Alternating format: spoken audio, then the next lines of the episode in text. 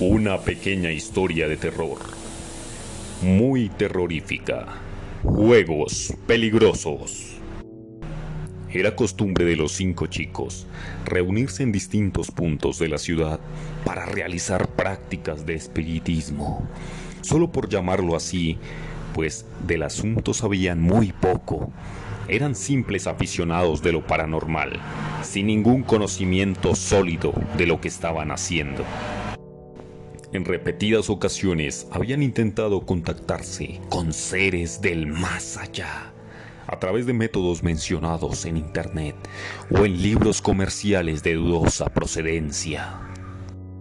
Pero como era de esperarse, no habían obtenido resultados, solo les servía para pasar el rato. En cierta ocasión, se reunieron en una solitaria propiedad, en las afueras de la ciudad, de la cual se contaban horrores y se prohibía el paso.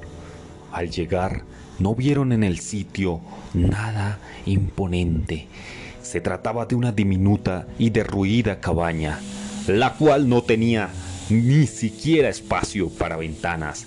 Le faltaba la mitad del techo y mostraba rastros de daños por fuego.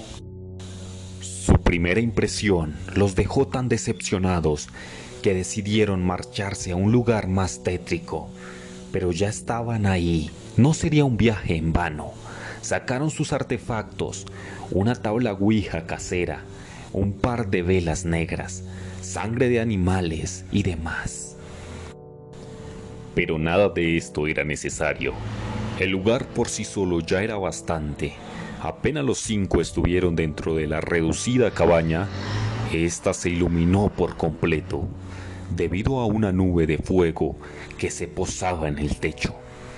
Tal cual no era más que la ardiente mano de Satanás, que fue invocado por verdaderos practicantes del ocultismo en épocas pasadas.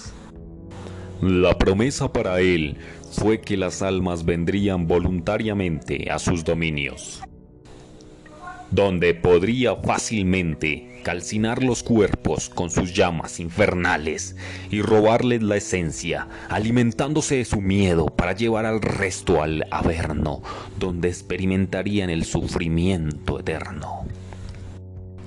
Finalmente, los chicos encontraron lo que andaban buscando. Contactaron con lo sobrenatural lo sintieron, formaron parte de ello y terminaron en sus dominios. Solo que olvidaron lo principal en el trato con el demonio, y es que él no está hecho para servir a nadie, mucho menos para ser incluido en sus juegos. Buscaban solamente pasar un rato divertido y terminaron siendo uno más de los lamentos que se escuchan desde el infierno.